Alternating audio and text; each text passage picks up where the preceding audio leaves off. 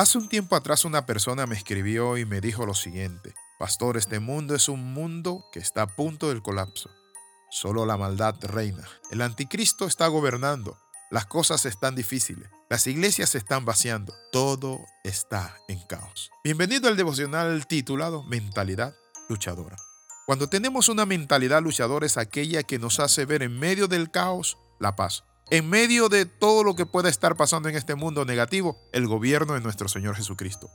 La Biblia nos dice a nosotros en el libro de Proverbios capítulo 7. Noten lo que dice. La Biblia nos dice a nosotros en el libro de Proverbios capítulo 24 versículo 16. Porque siete veces cae el justo y vuelve a levantarse, mas los impíos caerán en el mal. La grandeza de la vida cristiana no es que uno se mantenga allí, sin resbalar, sin desanimarse, sino que uno se mantenga con una mentalidad victoriosa, levantándose, siguiendo adelante y echándole ganas. El término 7 significa plenitud. Muchas veces puede caer el justo, es lo que no dice la Biblia, pero vuelve a levantarse. Vuelva a levantarse. ¿Ha iniciado usted un proyecto que no le salió bien? ¿Una empresa? Ha tenido decepciones en el amor, le traicionaron, le olvidaron, terminó con su relación. Vuelve a levantarte. Hay aspectos muy importantes que nosotros tenemos que cuidarnos de ello.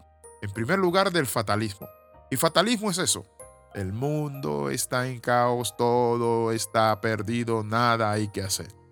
Pero quiero decirle que en medio de todos estos tiempos, Jesucristo reina y que en paz nos acostaremos y dormiremos porque Él nos hace vivir confiado, que en medio de la tormenta hay calma, porque Él va en nuestra barca, que en medio de los problemas de la vida crecemos, maduramos, aprendemos. Nosotros no somos como aquellos que miran que todo está mal y que nada sirve. Nosotros podemos decir, este es el día que hizo el Señor, me alegraré y me gozaré en Él. Todos vamos a tener problemas, claro que sí. Él lo dijo, en el mundo tendréis aflicción, pero confiad, yo he vencido al mundo. Vivimos en un mundo vencido por el Señor, donde los hijos de Dios vencemos, donde los hijos de Dios somos diferentes, donde caminamos con esperanza. Y las sagradas escrituras nos muestran a nosotros algo, que la esperanza no avergüenza, porque el amor de Dios ha sido derramado en nuestro corazón. Cuando usted pierde la esperanza, pierde el gozo, y cuando se pierde el gozo, ¿saben qué? Se pierde la fortaleza. La Biblia dice, porque el gozo del Señor es nuestra fuerza. Y gozo es la expectativa que tenemos en que Él hará. Y que en medio de un mundo donde amenaza el anticristo, donde hay injusticia, donde vemos muchos movimientos que aparentemente están dominando el mundo, quiero compartirle esta palabra. Nuestro Dios reina.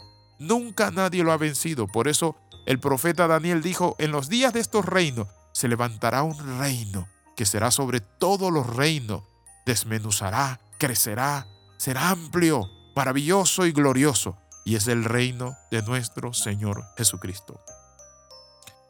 ¿Se goza usted de ser parte de este reino?